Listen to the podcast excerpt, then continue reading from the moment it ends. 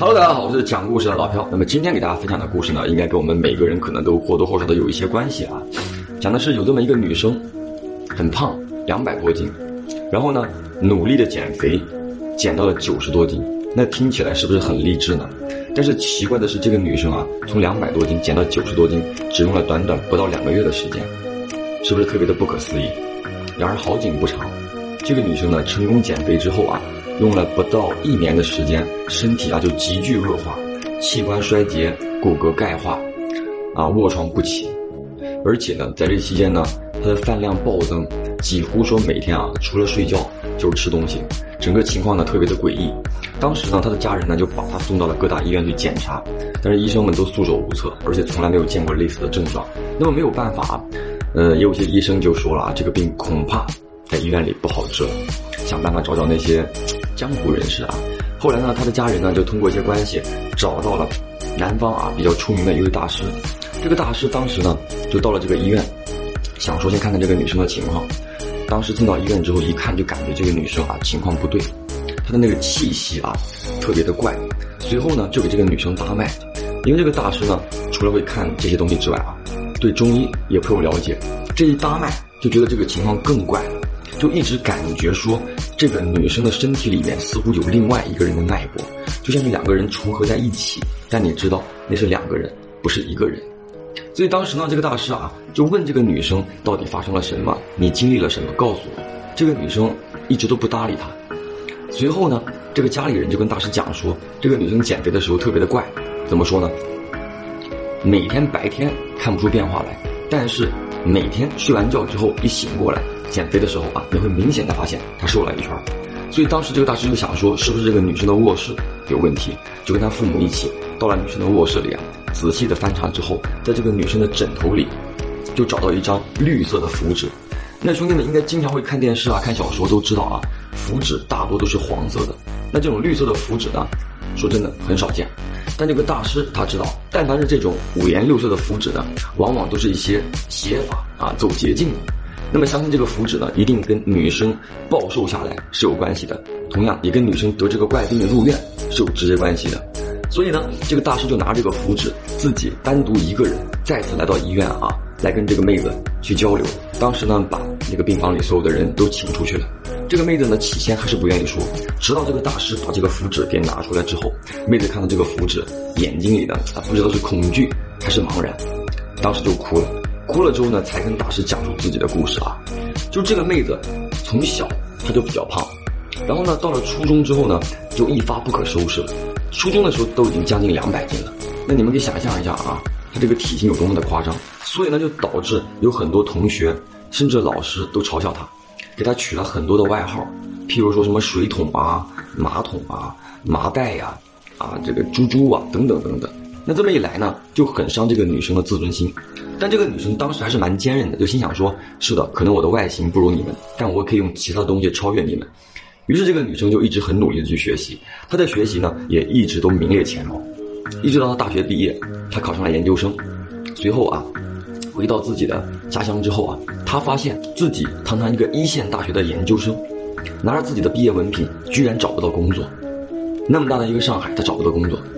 那其实究根结底，原因是什么呢？还是因为他的体型太胖，并且啊，随着年纪越来越大，你们说哪个女孩她不思春呢？别人都交了男朋友，但是她确确实实啊找不到喜欢自己的人，所以呢，没有工作，也没有对象。就只有自己每天在家里上网发呆，也不知道什么时候呢，就在网上认识到一位所谓的大师，跟这个大师呢也聊了蛮久。这个大师呢就跟女生说啊，他可以有办法帮她减下来。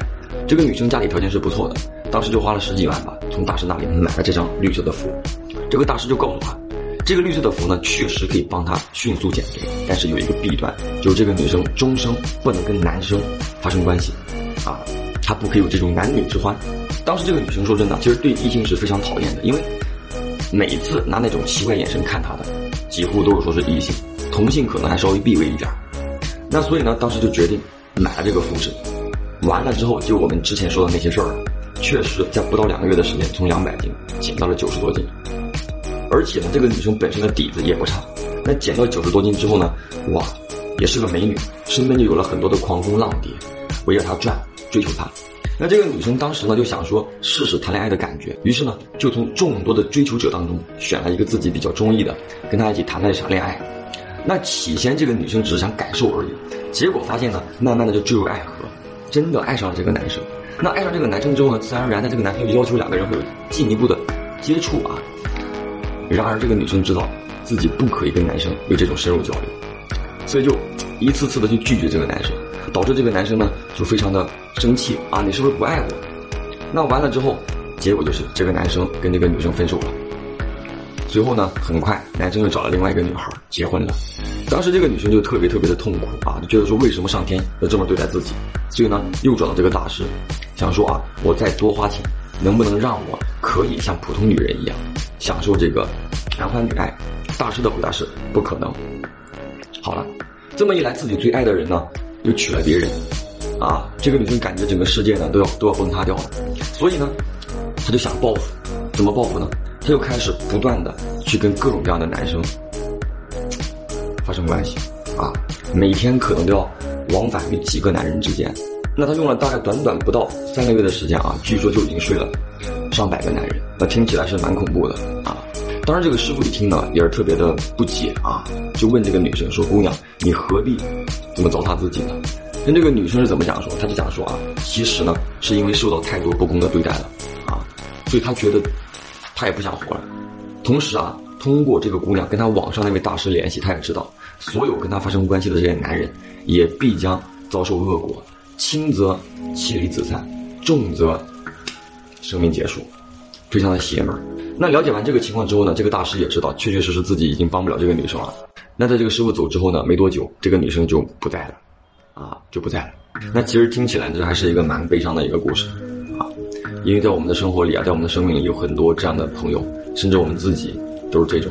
你比方说老朴吧，啊，瘦的跟狗一样，很多人有时候小的时候都叫我瘦狗，啊，听起来也不是一个特别好听的东西，但是我是男生。可能我的心理承受力好一点，很多女生自身的情况可能也跟咱们故事里的这个妹子一样，所以呢，这个妹子到最后能走上这条路，也确确实实就是因为那些普通人对她的一些评价，包括对她的那个眼神。所以在这里呢，我要劝所有的好朋友们，记得我们一定要善良，一定要善良，我们不要去歧视身边那些皮相啊有缺陷的人。如果没有胖子的话，怎么能显出你们的美丽呢？怎么能显示出你们的帅气呢？我们不能够因此而去取笑他，好吧？所以说呢，这个故事呢，其实讲的就是要劝各位好朋友们，记得善良最重要。好了，我是讲故事的老跳，让我们下个故事见。